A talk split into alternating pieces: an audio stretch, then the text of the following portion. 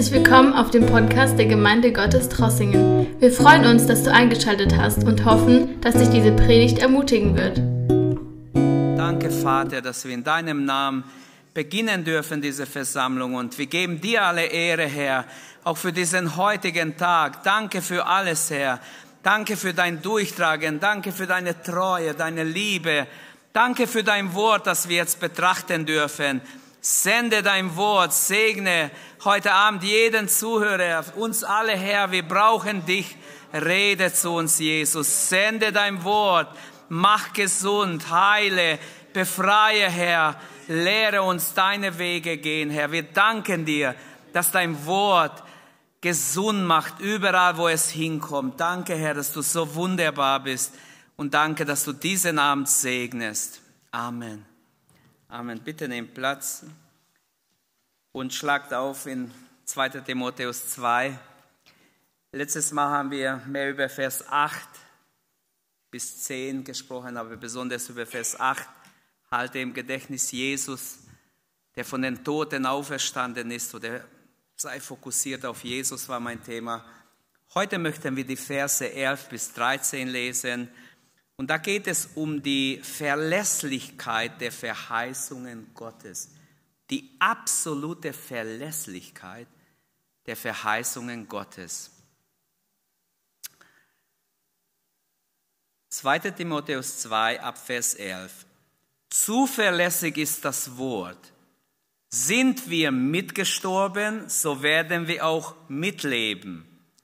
Halten wir stand oder andere Übersetzung, bleiben wir darunter oder erleiden wir oder ertragen wir Leid, so werden wir auch mitherrschen. Verleugnen wir ihn, so wird er uns auch verleugnen. Werden wir untreu, so bleibt er dennoch treu, denn er kann sich selbst nicht verleugnen. Eine wunderbare Stelle. Ich dachte zuerst wollte ich längere Abschnitt nehmen, aber hört auf, mein Leben lang wollte ich schon, seit ich predige, wollte ich darüber predigen, habe noch nie gepredigt. Und jetzt habe ich gedacht, komm, das muss sein. Wir bleiben bei diesen drei Verse. Die Verlässlichkeit der Verheißungen Gottes. Ein ganz wichtiger Beweggrund für uns Christen, nicht untreu zu werden, sind die Verheißungen ewiger Segnungen. In der Bibel haben wir Verheißungen über, über Segnungen, die hinüberreichen ins ewige Leben. Ist das nicht wunderbar? Wir haben Verheißungen nicht nur für dieses Leben, sondern fürs ewige Leben. Und Paulus benutzt die Glaubwürdigkeit oder die Zuverlässigkeit der Schrift. Damit fängt er hier an. Fünfmal in seinen Briefen benutzt er diesen Ausdruck. Zuverlässig ist das Wort oder glaubwürdig ist das Wort, ist eine andere Übersetzung, Züricher übersetzt, glaubwürdig ist das Wort. Ähm, die Verse 11 bis 13 ist im Griechischen ein langer Satz, nur ein einziger Satz. Und deshalb ne-, nehmen die, äh, die Ausleger, Bibelausleger an, dass es äh, eine Art Hymnus war, vielleicht ein Lied, die so sich reimt, dass sie gesungen haben, oder vielleicht sogar ein Glaubensbekenntnis. Und hier handelt es sich eigentlich um ein einziger Satz. Ähm, das Wort Gottes enthält diese Verheißungen, ewige Segnungen. Und Paulus fängt an, glaubwürdig ist das Wort. In andere Wörter könnten wir sagen, zuverlässig oder unwandelbar, unerschütterlich, beständig ist das Wort. Amen. Das Wort Gottes ist nicht heute so, morgen so, sondern es ist absolut fest, standfest. Es ändert sich nicht, es muss sich nicht ändern. Das Wort Gottes ist vollkommen. Wenn wir Psalm 119 lesen oder auch Psalm 19 fängt schon auch damit an, das Wort Gottes ist reiner wie Gold. Es ist einfach durchleuchtet vom Heiligen Geist inspiriert. Und Menschen versprechen so oft vieles, was sie nicht halten können danach. Aber Gott hat noch nie etwas versprochen, was er nicht hält. Deshalb stimmt es, glaubwürdig ist das Wort, zuverlässig oder unerschütterlich, beständig ist das Wort. Das Wort Gottes, darauf kannst du dich verlassen. Und deshalb ist wichtig, dass wir kein Zweifel in irgendeine Ecke unseres Herzens haben gegenüber das Wort Gottes. Paulus benutzt vier Faustregel, man könnte sagen vier Faustregel der Verheißung Gottes oder vier Gegensätze. Sterben, leben, drunter bleiben, herrschen. Also er meint unter dem Leiden bleiben, nicht weglaufen, nicht aufgeben. Dann wirst du herrschen mit ihm. Verleugnen, dann wird er auch verleugnen. Untreu sein, er kann nicht untreu werden, er bleibt treu, seine Verheißungen. Mein Umriss, seht ihr was? Die vier Punkte möchte ich behandeln, vier Verheißungen, die ich aus diesen drei Versen lese. Die erste Verheißung ist, Gott verwandelt Tod ins Leben. Die zweite Verheißung, Gott verwandelt Hindernisse in Vorteile. Dritte Verheißung, Gott verwandelt Untreue in Verlust. Wenn wir untreu sind, haben wir immer Verlust. Wird es immer schlecht gehen. Es wird bergab gehen. Und vierte Verheißung, Gott verwandelt Zweifel in Gewissheit. Fangen wir vorne an. Die erste Verheißung, Vers 11. Gott verwandelt Tod ins Leben. Äh, er sagt, hier sterben wir mit, so werden wir mit ihm leben. Oder sind wir mitgestorben? Manche übersetzen es so. Wenn wir mitgestorben sind, dann ist die Verheißung, dann werden wir auch mitleben, ein neues Leben mit ihm leben. Man könnte sagen, bei dieser Verheißung geht es darum, Leiden und Sterben für Jesus ist eine überaus hoffnungsvolle Sache. Es lohnt sich für Jesus zu leiden, sogar den Märtyrertod zu sterben. Als an Jesus Glaubende, auf, äh, als, als solche, die sich an Jesus glauben und sich auf seinen Namen taufen ließen, sind wir als Gotteskinder mitgestorben. Denn in der Taufe sind wir gestorben und wieder aus dem Wasser raus zum neuen Leben erweckt worden. Da ist diese sinnbildliche Handlung, wenn sich jemand nicht bekehrt, der ist auch nicht gestorben, der hat nur ein bisschen gebadet. Aber das ist in der Taufe Römer 6 wird es dargestellt, dass es so ist. Und wer sich bekehrt und taufen lässt, bei dem ist es so, er ist äh, gestorben, dem alten Ich, und lebt ein neues Leben. Und die Verheißung hat uns Jesus gegeben, auch in Johannes 14, wenn ich hingehe, euch die Städte bereite, komme ich wieder und nehme euch zu mir, dass ihr seid, wo ich bin. Die Frage ist, bist du mit Christus gestorben? Sind wir mit Christus gestorben? Das ist die große Frage immer. Wenn wir mitgestorben sind, so werden wir mit ihm auch leben. Nicht nur in der Ewigkeit, schon hier werden wir ein neues Leben haben. In Römer 6,4, wir sind also mit ihm begraben worden durch die Taufe in den Tod damit gleich wie Christus durch die Herrlichkeit des Vaters aus dem Toten auferweckt worden ist, so auch wir in einem neuen Leben wandeln.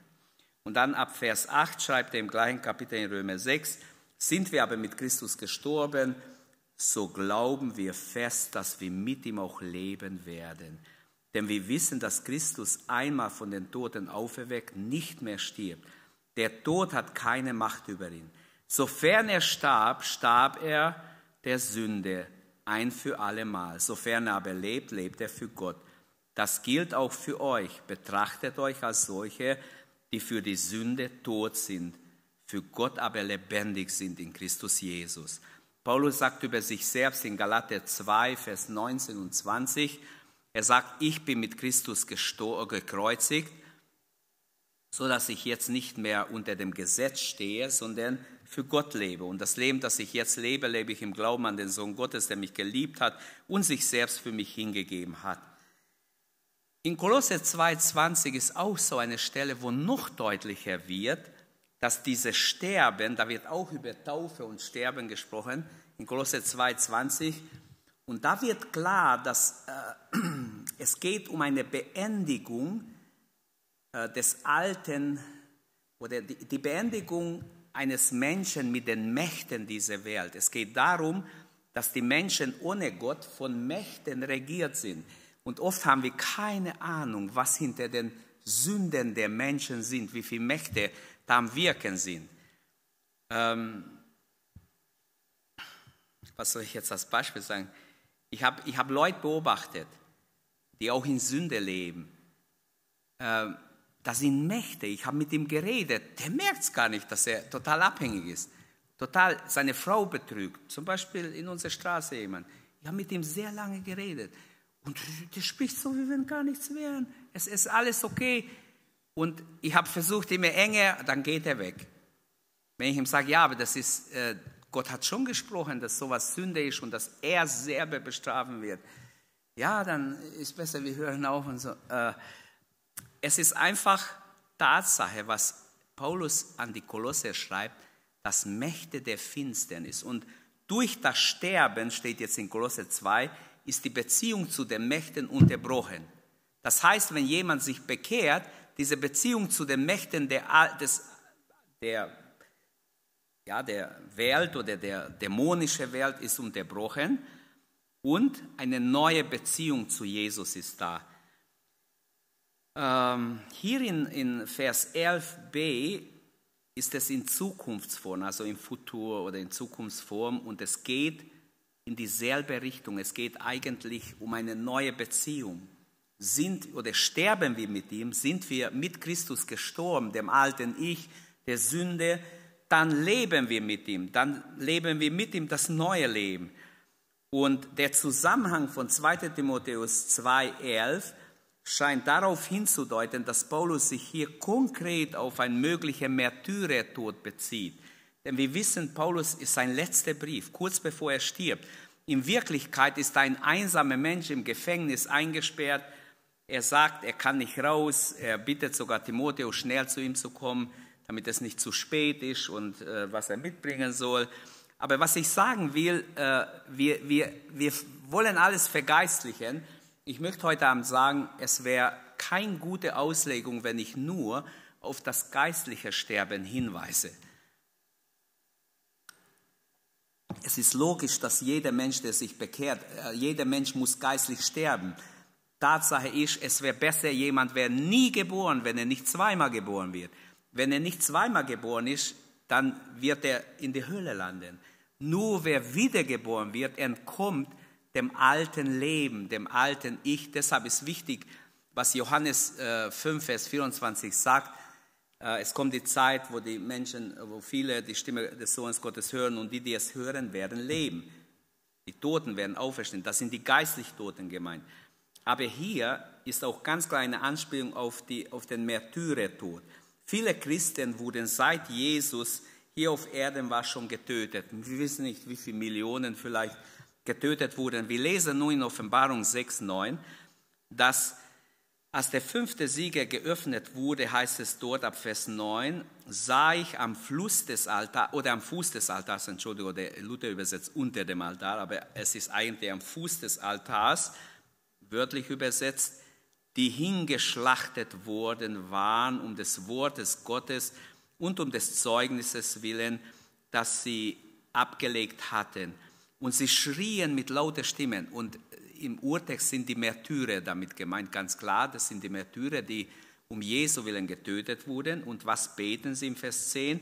Und sie schrien mit lauter Stimme, wie lange noch, Herrscher, Heilige und Wahrhaftige, zögerst du zu richten und unser Blut zu rächen an denen, die auf Erden wohnen? Und einen jeden von ihnen wurde ein weißes Gewand gegeben, es wurde ihnen geboten, sich noch eine kurze Zeit zu gedulden, bis auch ihre Mitknechte, ihre Brüder, die wie sie getötet werden sollen, in die Vollendung aufgenommen würden. Also der Märtyrertod setzt voraus, dass wir mit Christus vorher gestorben sind. Wer nicht vorher sein Leben Gott gibt und wirklich seinem alten Ich stirbt und der getötet wird, nur weil er Namenschrist war, hey, das ist kein Märtyrer.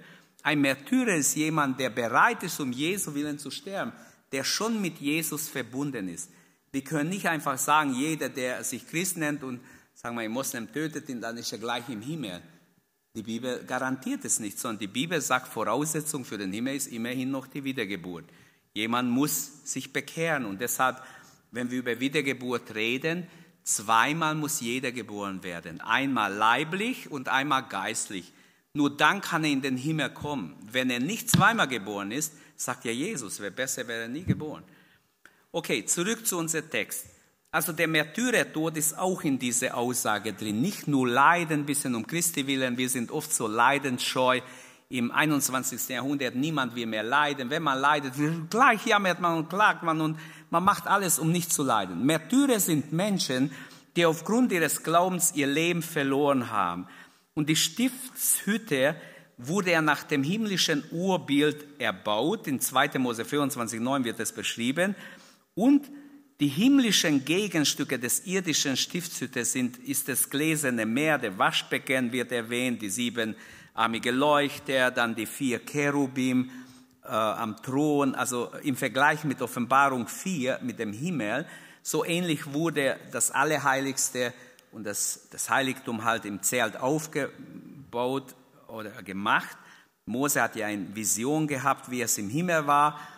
Und wenn wir hier lesen, am Fuß des Altars sind die Seelen der Märtyrer. Sie schreien Tag und Nacht zu Gott.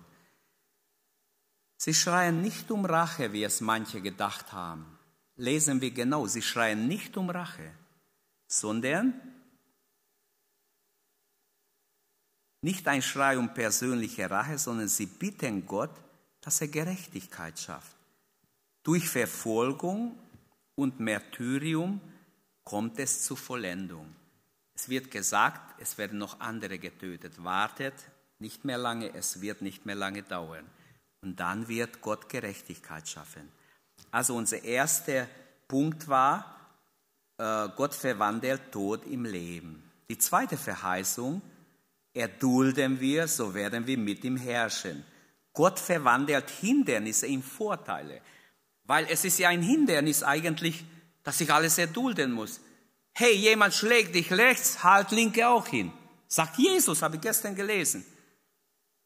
In Lukas, wenn dich jemand auf der eine Backe, halt den anderen hin. Ist gar nicht so einfach. Wer für Jesus erduldet, der wird mit ihm herrschen, ist hier die große Verheißung. Und jetzt schauen wir uns kurz an, was ist damit gemeint? Ist es wirklich neutestamentlich?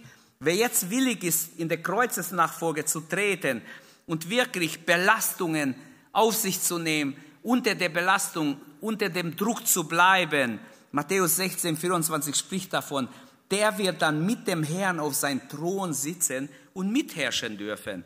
So lesen wir wieder in den Sendschreiben in Offenbarung 3, 21, wer überwindet, dem will ich geben, mit mir auf meinem Thron zu sitzen, wie auch ich überwunden habe und mich gesetzt habe äh, mit meinem Vater auf seinen Thron.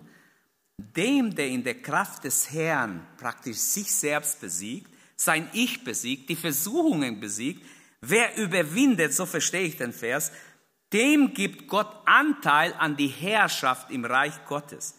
Und das Problem ist, viele haben, Jünger haben gedacht, in diesem Leben wird es sein. Aber wir wissen aus dem Alten Testament und auch aus dem Neuen Testament, dass diese Herrschaft Gottes, wo die Heiligen, die Erlösten mitbeteiligt sind in der Herrschaft, dass das im tausendjährigen Reich und in der ewigen Herrlichkeit sein wird, auch im neuen Jerusalem im tausendjährigen Reich, ganz klar. Und ich werde ein paar Verse noch dazu sagen, dass wir sehen, was meint Paulus eigentlich? Erdulden wir, so werden wir mitherrschen. Ihr seht immer diese Gegensätze. Ähm, wenn wir die Feindschaft, die Verfolgung erdulden, wenn wir die Verachtung um Jesu willen erdulden, ist auch das ein Zeichen, dass wir Christus gehören, dass, wir, dass uns der Glaube ernst ist. Wer gleich aufgibt und geht, hört, das ist alles nicht schön und so habe ich es mir nicht vorgestellt. Ich dachte, wenn ich Jesus annehme, habe ich keine Probleme mehr. So ist es nicht. Wenn ich aber drunter bleibe, beweise ich erstmal, dass ich zu ihm gehöre, aber dann habe ich die Verheißung, mit ihm zu herrschen. Erdulden bedeutet auch, an Christus festzuhalten. Nicht gleich wegzulaufen, nicht unter der Last wegzulaufen, sondern drunter zu bleiben. Geduld bedeutet auch drunter bleiben. Und dem Leiden in der Gegenwart steht das Mitherrschen in der Zukunft gegenüber. Es ist immer dieser Gegensatz. Leiden jetzt, mit Jesus herrschen in der Zukunft. Und da schauen wir uns kurz an, was steht da noch in der Bibel. In der Bibel ist zunächst klar, dass Gott bzw. Christus der König ist, der alle Macht hat, der über die Völker herrschen wird. Und damit verbanden sich die Menschen, die auf den Messias gewartet haben, große Hoffnungen. Wenn der Messias kommt, werden wir mit ihm herrschen. Man weiß es aus dem Buch Jesaja, dass diese Herrschaft schon drin ist. Man weiß aus dem Buch Daniel, dass ein prophetisches Buch ist. Und damit verbanden die Menschen diese Messias-Erwartung, sie verbanden damit dieses Mitherrschen, auch die große Belohnung. Auch im Jüngerkreis herrscht ja diese Vorstellung, diese Meinung, diese Einstellung. Ähm, sie haben einmal geredet. Über was habt ihr geredet, hat Jesus gesagt. Und sie haben alle geschwiegen. Und dann kommt es nachher raus, ah, es ging darum, wer der Größte im Reich Gottes wird. Die eine Mutter von Jakobus und Johannes kommt und kniet sich vor Jesus hin und sagt, Herr, ich habe eine Bitte. Ja, bitte, was ist dein Bitte, Mutter?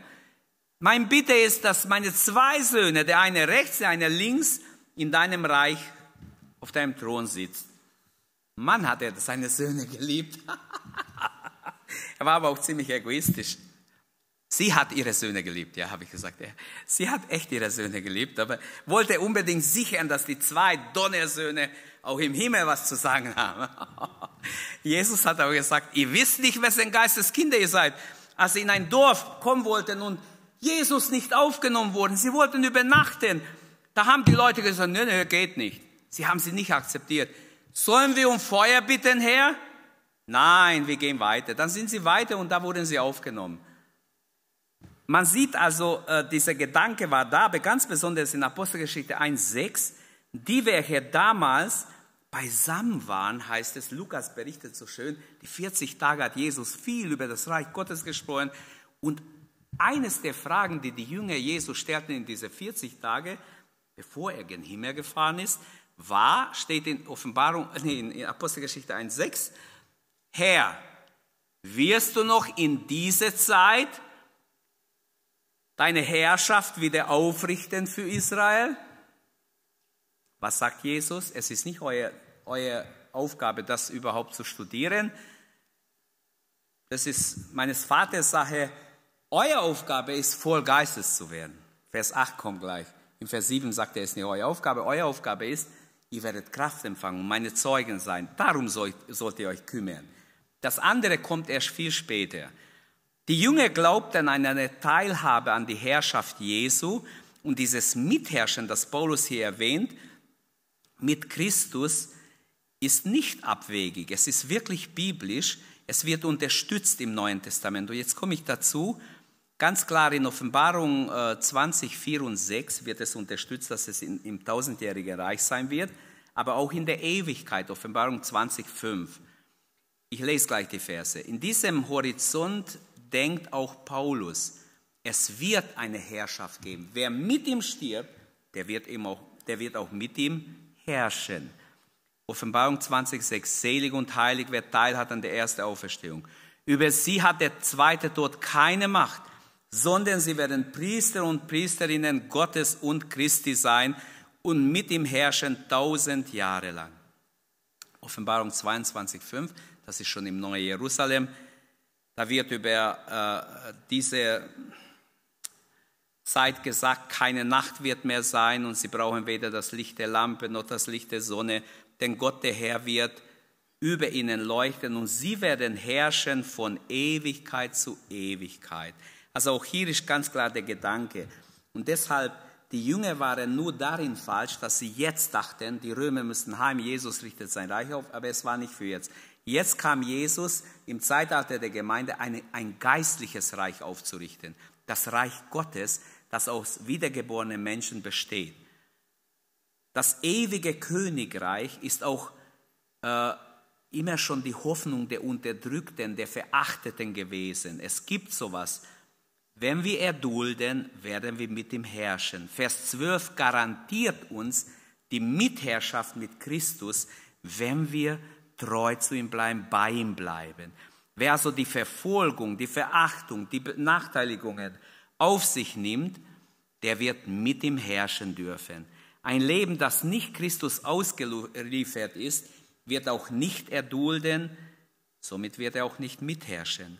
Und Jesus versprach seinen Jüngern in Matthäus 19, 28, wahrlich, ich sage euch, ihr, die ihr mir nachgefolgt seid, werdet in der Wiedergeburt, wenn der Sohn des Menschen auf dem Thron seiner Herrlichkeit sitzen wird, auch auf zwölf Thronen sitzen und die zwölf Stämme Israels richten.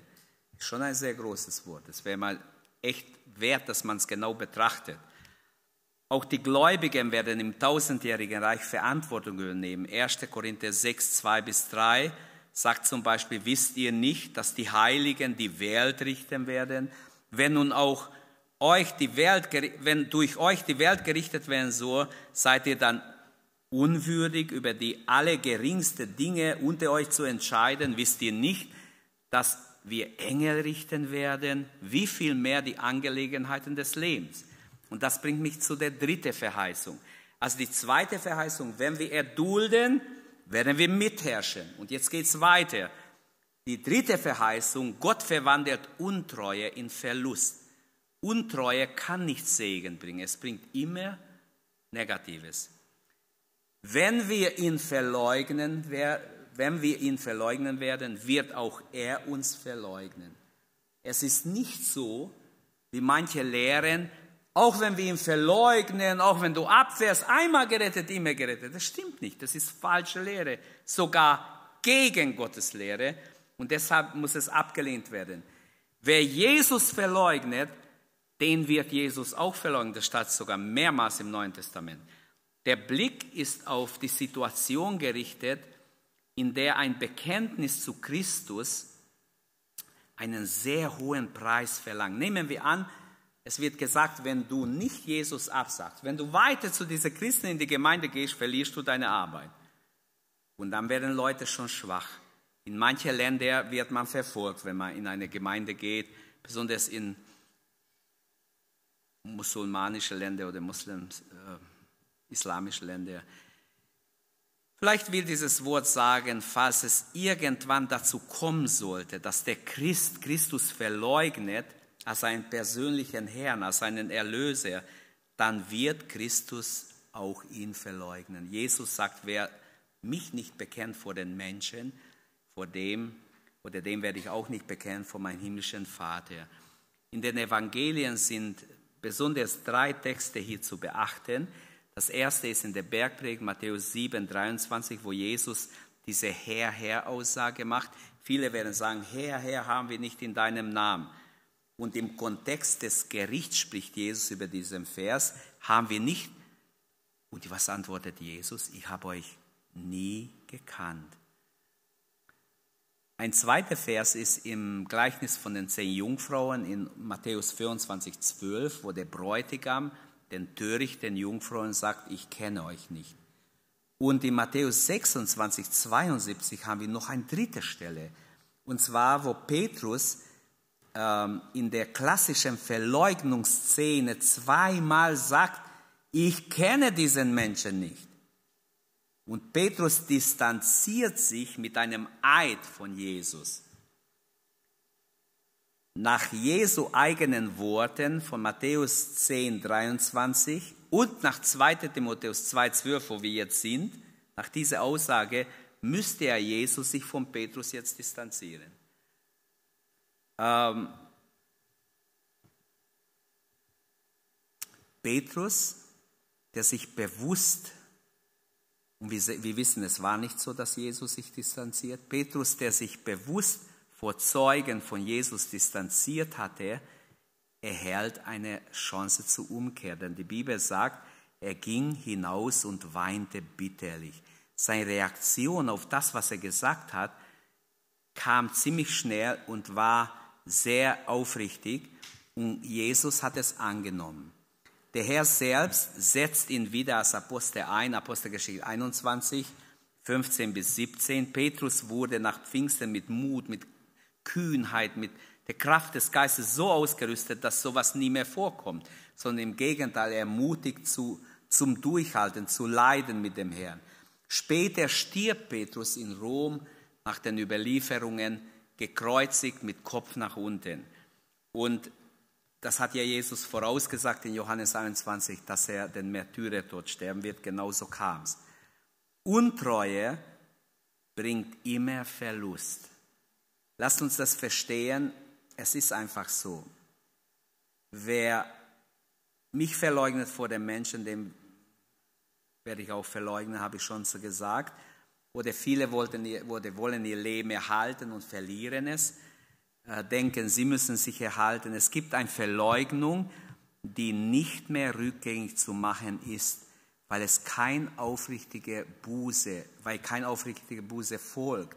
Am gefährlichsten sind Menschen, die Christus verleugnen, weil sie, wenn sie falsche Lehren annehmen und falsche Lehren noch verbreiten. Das finde ich das Schlimmste, was es gibt. 2. Petrus 2.1 redet darüber, wie schlimm solche Leute sind, falsche Lehre werden. Andauernde Ungehorsam bestätigt am Ende äh, den Unglauben und kann in der Verleugnung gipfeln. Es kann dazu bringen, dass ein Mensch sich bewusst lossagt von Jesus. Möge Gott uns helfen, dass wir nie zu diesem Punkt kommen, wo wir untreu werden dem Herrn. Ähm, die vierte Verheißung, wenn wir untreu sind, Vers 13b, bleibt er treu denn er kann sich nicht verleugnen. Wenn wir Christus gegenüber untreu sind, Christus bleibt dennoch treu. Was bedeutet das? Versteht ihr den Vers? Die Möglichkeit besteht, bei uns alle untreu zu werden. Jeder Mensch hat die Schwachheit, wenn er nicht wacht und wirklich nah beim Herrn ist, kann er untreu werden, in jeder Hinsicht, auch dem Herrn gegenüber. Und wenn wir untreu sind, so bleibt Christus doch treu. Was soll ich darunter verstehen? Untreu ist mehr als ein bisschen Schwankung, jemand, der schwach wird oder ein bisschen zweifelt. Ich glaube, untreu zu sein Christus gegenüber ist mehr als ein bisschen eine Schwachheit zu haben im Glaubensleben. Untreu hat mit einer Entscheidung zu tun, mit einem Aufgeben. Wenn wir zurückweichen, hat er kein Gefallen an uns. Hebräer 10 sondern Gott will, dass wir nicht aufgeben, dass wir treu bleiben bis ans Ende. Also was bedeutet, wenn wir treu sind, wenn wir untreu sind, ist er dennoch treu. Wenn wir mit Wort und Tat versagen, vielleicht wenn jemand sagt, nee, ist genug, ich habe gebetet, Gott erhört mich, ich will nichts mehr mit ihm zu tun haben. Das wäre jetzt eine klare Distanzierung von Jesus, das ist Untreue. Dann sagt er auch, ich kenne dich nicht. Denn du hast auch die Ungerechtigkeit geliebt, steht dort in Matthäus 7. Die Ungläubige verleugnen Christus ähm, letzten Endes schon dadurch, dass sie ihn nicht annehmen, dass sie, dass sie seine Angebote einfach ausschlagen. Auch das ist ein Verleugnen Christi. Da können wir uns fragen, habe ich ihn auch verleugnet vielleicht? mit Tat oder mit Wort, mit Werken? Habe ich vielleicht anderen Anstoß zu geben, ihn zu verleugnen? Petrus, der Erste im Jüngerkreis, denn es heißt, er wählte zwölf, Petrus an erster Stelle. Er nimmt drei mit auf Berg der Verklärung, Petrus ist wieder vorne. Er nimmt drei mit im Garten Gethsemane, wieder ist Petrus da. Also viele nennen ihn so der Elite-Jünger, aber er hat seine Schwachheiten gehabt. Er ist der eine, der Jesus verleugnet. Judas hat ihn verraten, ist noch ein, schon eine viel tiefere Stufe, weil er bewusst Böses plant und Gott ermahnt ihn und trotzdem er kehrt nicht um, er geht seinen Weg, der Teufel kommt in ihm und er führt es aus. Das ist schon noch viel mehr wie bei Petrus, der schnell sagt, ich kenne ihn, ich kenne diese Menschen nicht und dann geht er in sich und tut ihm sehr leid. Petrus, der Erste im Jüngerkreis, muss also plötzlich mit Schrecken feststellen, ja, ich habe ihn verleugnet, mehrmals sogar. Und er tut Buße. Bevor ich zusammenfasse, Gottes Treue erweist sich in schwierigen Zeiten. Und welch ein Trost. Er bleibt dennoch treu, denn er kann sich nicht verleugnen. Er war Israel treu in der Wüste, in der Sklaverei, aber auch in die, in die, äh, auf der ganzen Wüstenwanderung. Er war Daniel treu im Löwengrube. Jeremia erfährt die Treue Gottes. In Klagelieder 3 beschreibt er die Treue Gottes, als er sieht, wie die Feinde einbrechen in Jerusalem. Er wohnt in Jerusalem. Er sieht, wie die jungen Leute abgeführt werden. Die besten Kräfte werden mitgenommen. Die wunderbare junge Männer, Frauen werden alle abgeführt. Und er weint den ganzen Tag. Er hat keine Tränen mehr. Es ist eine furchtbare Lage. Jeremia erfährt die Treue Gottes mitten in der Bestürzung. Ruft er aus, Klagelieder 3,22. Es sind die Gnadenerweisungen des Herrn, dass es nicht ganz zu Ende ist mit uns. Denn sein Erbarmen hat sich nicht erschöpft. Jeden Morgen ist er neu. Deine Treue ist groß, o oh Herr. Wie wunderbar. Der Herr ist treu unter allen Bedingungen. Das kann ich heute Abend sagen. Der Herr ist treu in seine Gnade, in seine Barmen. Er ist treu auch in dein und mein Leben. Der Herr ist in allem treu. Allen, die ihm vertrauen, ist er total treu. Niemand kann je Gott vorhalten, du warst untreu zu mir. Gott ist ein Gott der Treue. Deshalb heißt er der ewig treue Gott. Halleluja. Wie wunderbar. Treu ist er bis ins hohe Alter, bezeugt Mose in 5. Mose 7, 9.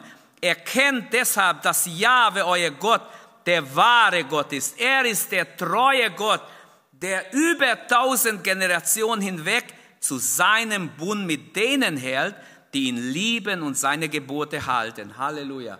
Tausend Generationen muss kein Kind umkommen, wenn sie sich an seine Gebote halten. Tausend Generationen, eine wunderbare Aussage von der unendlichen, grenzenlose Treue Gottes. Jesus bleibt auch immer treu. Das wird hier gesagt. Wenn wir ihn verleugnen, er ist dennoch treu. Die gleichen Eigenschaften und Jesus bleibt immer treu. Vers 13 endet mit dieser Treue Jesu. Er bleibt dennoch treu, er kann sich nicht verleugnen. Als Simson der Lila geflüstert hat, als David oder als Saul äh, David verfolgte und ihn töten wollte, hätte er Gott eingreifen können und ihn gleich erschlagen. Als David Uriah töten ließ und böse Falle ihm gestellt hat, hätte Gott ja eingreifen können, aber Gott hat nichts gemacht. Der ewig treue Gott hat nicht eingegriffen. Gott gab nicht auf. Er hat David nicht in den Mülleimer geworfen oder weggeschmissen, sondern er hat dafür gesorgt, dass er wirklich umkehrt und Buße tut. Als Gott oder Gottes Wort in Israel mit Götzen vermischt wurde und überall die Götzen hingen in Israel, hat Gott nicht aufgegeben, als seine Kinder in der Gefangenschaft waren und gemurrt haben und alles Mögliche gemacht haben, kritisiert haben und Mose sogar steinigen wollen, er hätte aufgeben können. Aber Gott hat nicht aufgegeben. Ich sehe, diese Aussage ist gültig für die Dreieinheit. Er bleibt dennoch treu. Vater, Sohn und Heiliger Geist bleibt dennoch treu. Auch wenn wir untreu werden, auch wenn viele abfallen vom Glauben, von dem zweiten äh, Thessalonicher Brief spricht. In der Endzeit kommt ein Apostasie im Urtext, ein Abfall von Gott, ein großer Abfall sogar. Er hätte sich aus dem elenden Schlamasse zurückziehen können. Als all diese Dinge in der Geschichte passiert sind, hätte Gott sagen sollen, macht was ihr wollt, ich mache was anderes, was Besseres. Aber nein, Gott blieb treu. Und deshalb betone ich jetzt zum Abschluss, lasst uns einfach mitnehmen, dieser Vers ist so wiegt tonnenschwer. Er hat nicht aufgegeben, als du vielleicht untreu warst, als du schwach warst, hat Gott in seine Treue dich nicht aufgegeben. Er blieb treu. Halleluja. Er ist der ewig treue Gott. Es sind die Gnadenerweisungen des Herrn, dass es nicht ganz aus ist mit uns. Seine Treue ist groß, jeden Morgen neu und so weiter. Jesus bleibt treu, auch in schweren Zeiten. Er kann sich nicht verleugnen.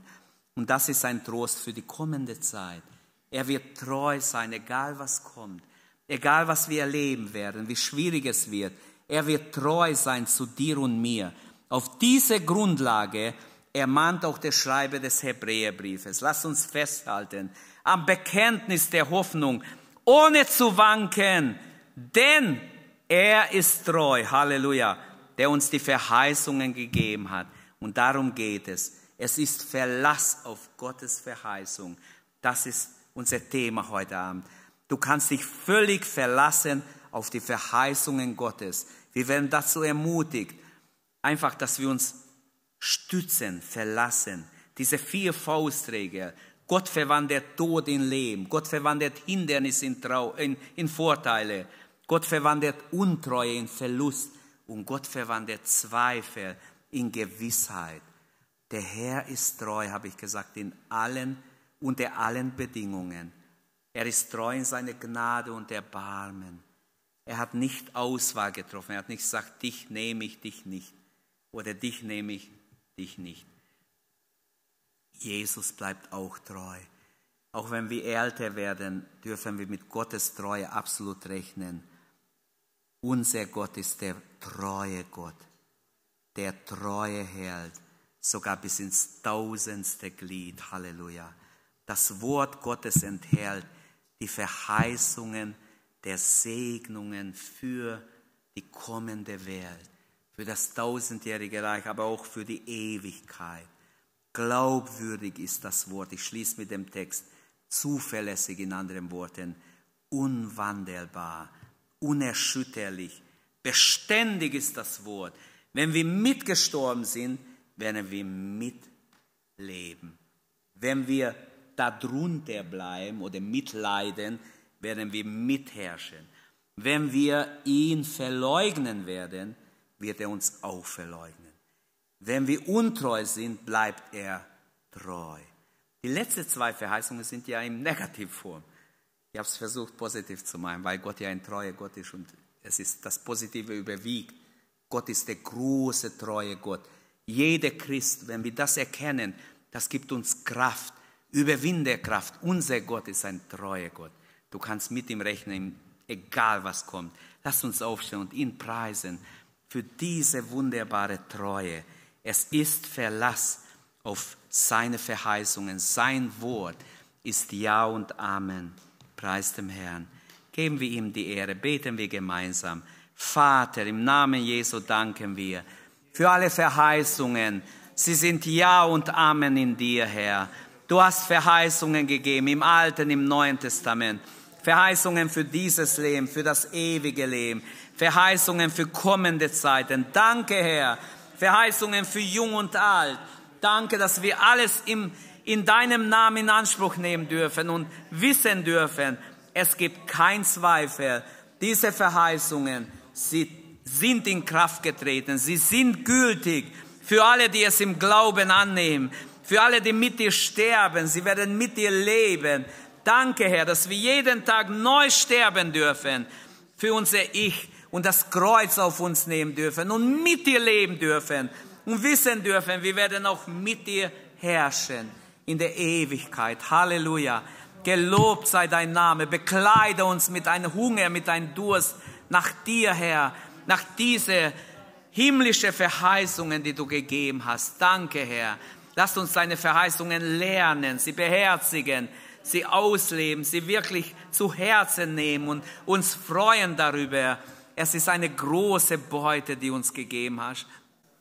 Danke, Herr.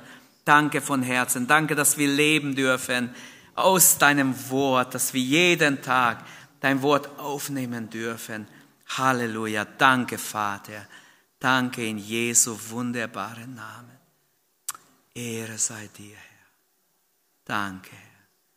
So dürfen wir jetzt auch ins Gebet gehen und glauben, Gott wird auch, wenn wir beten, treu sein im Beantworten des Gebets. Auch das gehört dazu.